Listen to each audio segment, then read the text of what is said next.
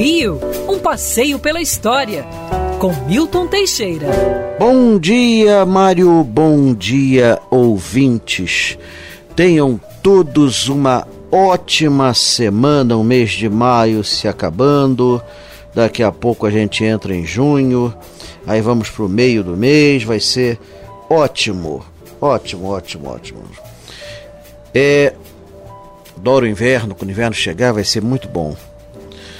No dia 25 de maio de 1871, o imperador Dom Pedro II embarcou na sua primeira viagem à Europa.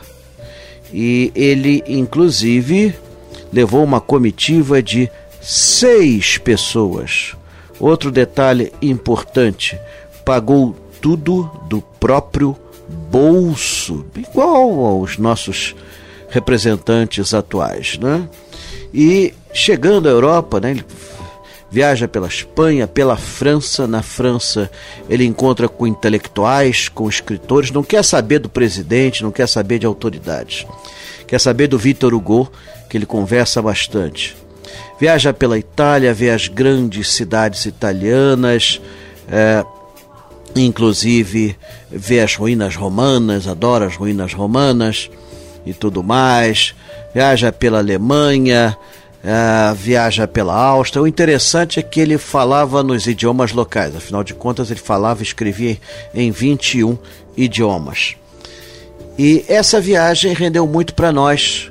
Primeiro, pela imagem dele, que era um homem cultíssimo, um homem inteligentíssimo. Na Inglaterra, ele é convidado e visita uma sinagoga. Foi a primeira vez que um chefe de Estado visitava uma sinagoga na Inglaterra e ele lê a Torá sem ajuda de ninguém, lê a Torá em aramaico perfeitamente.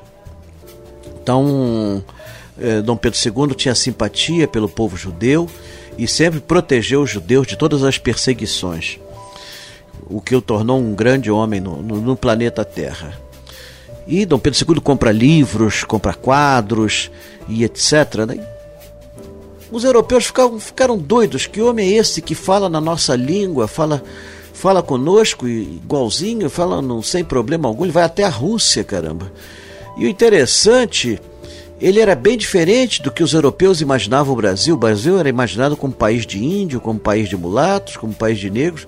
Ele tinha 1,98m, era louro de olhos azuis. ele por si só era um super embaixador do Brasil. Agora, melhor para nós foi a princesa Isabel ter assinado, a 28 de setembro de 1871, na regência, na ausência do imperador, assinou a lei do ventre livre. A partir dessa data, todo filho de escravo nascido depois de 28 de setembro era considerado livre. Porém, contudo, todavia, tinha o artigo 2 Entretanto, o liberto deverá trabalhar gratuito para o seu senhor à guisa de indenização por 28 anos. Ai, ai, ou seja, você era livre, mas continuava escravo. Era anedótico, mas mesmo assim, quem era inteligente viu que o caminho para a abolição estava aberto. Dentre outras coisas, essa lei de 1871 tinha também um artigo inédito que permitia a polícia entrar dentro das casas para vistoriar ver se o proprietário não estava escondendo escravos. Isso era uma novidade no Brasil. Desde o período colonial, as residências eram invioláveis. Nenhuma autoridade podia entrar na sua casa. Se você matasse uma pessoa na rua e se refugiasse em casa, você não podia ser preso.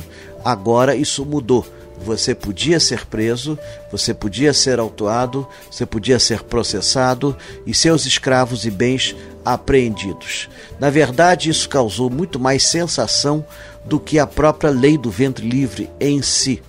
O número de escravos libertos por essa lei foi pequeno, mas, como eu a falei anteriormente, ele foi o prenúncio do que viria. Em 1865, a lei dos sexagenários, e felizmente em 1888, a 13 de maio, a Lei Áurea. Não tivemos mais escravos no Brasil e os últimos 200 mil foram libertos. Quer ouvir essa coluna novamente? É só procurar nas plataformas de streaming de áudio. Conheça mais dos podcasts da Band News FM Rio.